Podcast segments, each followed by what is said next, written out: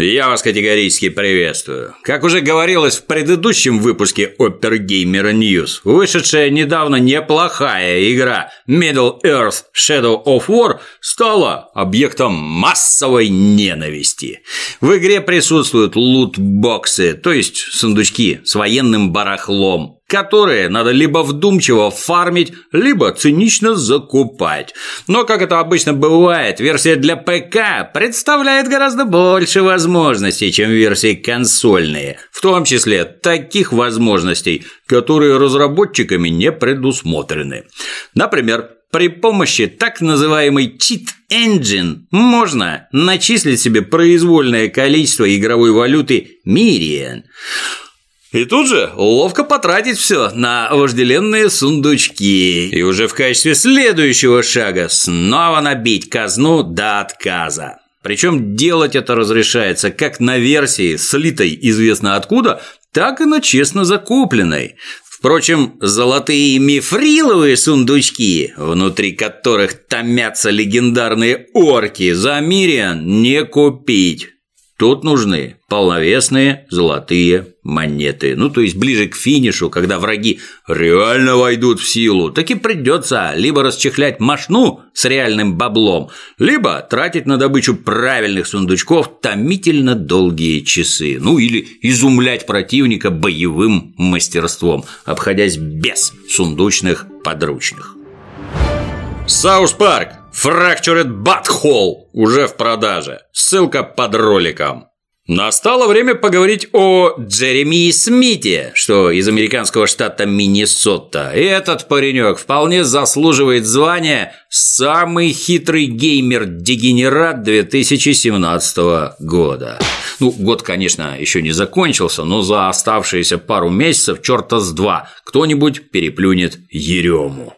Нашему герою 37 лет. Человек цельный, вполне состоявшийся как личность. У него есть увлекательные хобби – жрать пиво и курить дурь. Есть и дело всей жизни. Замечательная финская игра для смартфонов и планшетов Clash of Clans. Разумеется, в наличии печали и горести. Ну, например, прискорбная необходимость ходить на работу. Увы, избавиться от этого ярма Смит до недавнего времени не мог никак. Надо же систематически закидывать деньги в Финляндию, иначе Clash of Clans повернется к лесу передом, а к Ереме – жопой. К сожалению, кроме денег, детище чухонского игропрома активно поглощает время. Ну, если, конечно, хочется побыть украшением топ-листа. То же самое мерзкое свойство есть и у работы. Не будучи от природы состоятельным парнем или упругой девчонкой, мало кто способен решить эту проблему. Но Ерема справился. Он публично заявил, что на его толстую кишку напал рак. И жить ему осталось, если повезет, пару годиков.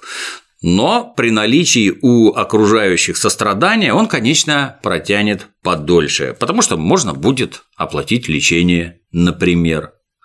Существуют орды граждан, готовых финансово помогать неведомо кому. Закидывая деньги на добрые дела, такие люди пытаются решить свои внутренние проблемы, примириться с собой, искупить некие свои грехи, ну и тому подобное. То есть платят они дань собственным демонам. Поэтому через сайт GoFundMe симулянт за короткое время поднял почти 7 тысяч баксов. Сердобольные земляки провели сбор средств, и набежала еще пятнашка. Разумеется, это стало поводом для того, чтобы послать тухлую работенку куда подальше и как следует впиться в смартфон. Как ни странно, персонаж женат, еще более странно, что жене Ерема тоже дул в уши про рака-убийцу.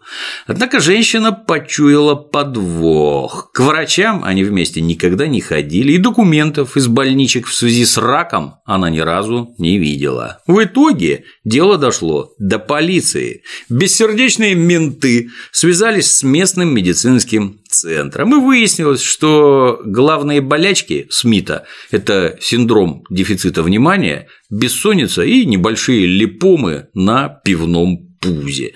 Ну и воспаление хитрости, конечно. Увы, к моменту, когда все вскрылось, выданные доброхотами деньги уже перешли в распоряжение продавцов пива и марихуаны, а львиная доля средств отчалила в страну Суоми. Интересно, списались ли грехи у тех, кто жертвовал свои кровные на борьбу с придуманным раком? Есть такой интересный сайт Glassdoor, где действующие и бывшие работники дают своим работодателям анонимные оценки. Так вот, рейтинг знаменитой конторы CD Projekt Red в течение нынешнего лета и осени устойчиво полз вниз. А в прошлом выпуске Opera Gamer News сообщалось, что из CD Projekt Red удрали несколько ключевых сотрудников, плотно занятых в мега-проекте Cyberpunk 2077. Руководство CD Projekt посчитало нужным прокомментировать ситуацию и опубликовало обращение к публике. Сооснователь Марчин Ивинский и директор Адам Бадовский сообщили, что за пару лет поголовье сотрудников увеличилось вдвое, и сейчас на борту уже около 400 человек, а студия продолжает нанимать людей. Работа над улучшениями условий труда ведется непрерывно. Ну, однако есть ряд ключевых ценностей, определяющих самобытность CD Projekt Red, и с ними необходимо считаться. Мартин и Адам назвали крайне смелым план, согласно которому будущее РПГ калибра AAA зависит от возможностей одного или нескольких людей.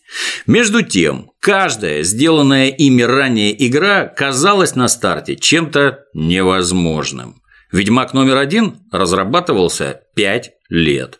Для второго был создан собственный движок, а чтобы забабахать открытый мир третьего Ведьмака, ну, пришлось заново изобрести для себя способ изготовления игр в принципе. У нас, мол, есть, во-первых, четкое понимание целей работы над игрой. А во-вторых, мы твердо знаем, что даже если что-то кажется невозможным, вовсе не факт, что так оно и есть. Разработка игр часто требует изобретения колеса заново, даже если кому-то кажется, что все уже работает отлично. В общем, работа над Cyberpunk 2077 идет по плану. Дайте срок, все будет. Мол, тишина – это цена, которую надо платить за создание мега-игры. Ну, в общем, сказано много, но не рассказано ничего. Кредит доверия к полякам крайне велик, поэтому моральное право на пафосные лозунги они, безусловно, имеют. Лишь бы не случилось головокружение от успехов, а изобретенное заново колесо как бы не оказалось квадратным. Лет 10 тому назад Клифф Близинский был в игровой индустрии звездой первой величины, прежде всего благодаря шикарным сериям игр Unreal и Gears of War. Ну, потом был уход на покой. И вот возвращение, которое планировалось как триумфальное.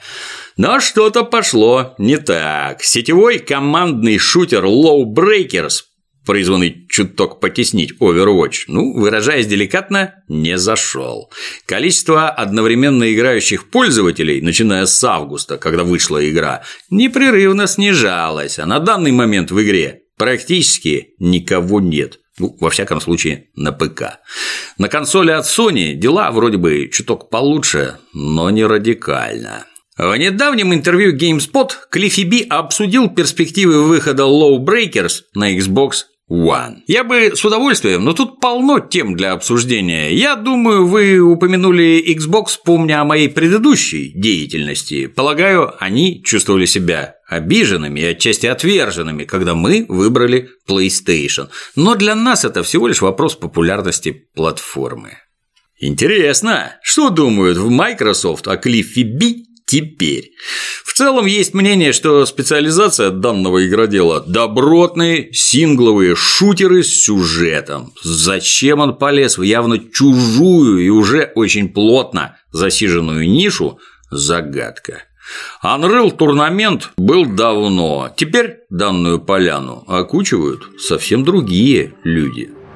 Тем временем 24 числа на ПК стартует отличный ММО-шутер Destiny 2.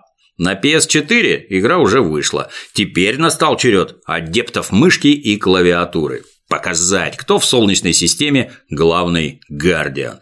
4К, Любой framerate, возможность настраивать угол обзора, поддержка ультрашироких мониторов – все к вашим услугам. Учитывая, что игра будет подвязана на отличный сетевой сервис Battle.net, в Low Breakers, похоже, перестанет играть даже сам Клиффи Би. Если как следует смешать Left 4 Dead, Bloodborne и Ведьмака, а затем представить, что это командный шутер, где надо совместно гонять жутких монстров, получится Hunt Showdown от Crytek. Игровой мир расположился среди болот Луизианы, где окопались лютые монстры. Монстров надо валить и получать за это награды. Попытки других игроков делать это раньше твоей команды решительно и безжалостно пресекать. Опыт за победы и лут после удачной вылазки нужно справедливо делить внутри своей команды. Основной идеей обозначают весьма оригинальную систему прокачки под названием «линия крови». Герои не вечные и дохнут как мухи от лап монстров и от рук других игроков. Но если твой персонаж сгинул, непосильным трудом нажитое ты не теряешь. Умение и ценный скарб унаследует новый охотник, который продолжит линию крови. Ну, разумеется, охотники обладают мистическими талантами, которые сильно помогут в борьбе с тварями, для победы над которыми пяти чувств обычного человека маловато. Выглядит все крайне атмосферно. Над игрой работает, в частности, Тимур Муцаев, который в свое время был автором лучших картинок для книжки и игры «Санитары подземелий». Рука мастера ощущается весьма отчетливо. Скоро подожгут режим раннего доступа, и в таком интересном положении игра, согласно планам Крайтека, должна пробыть около года. А на сегодня все. До новых встреч.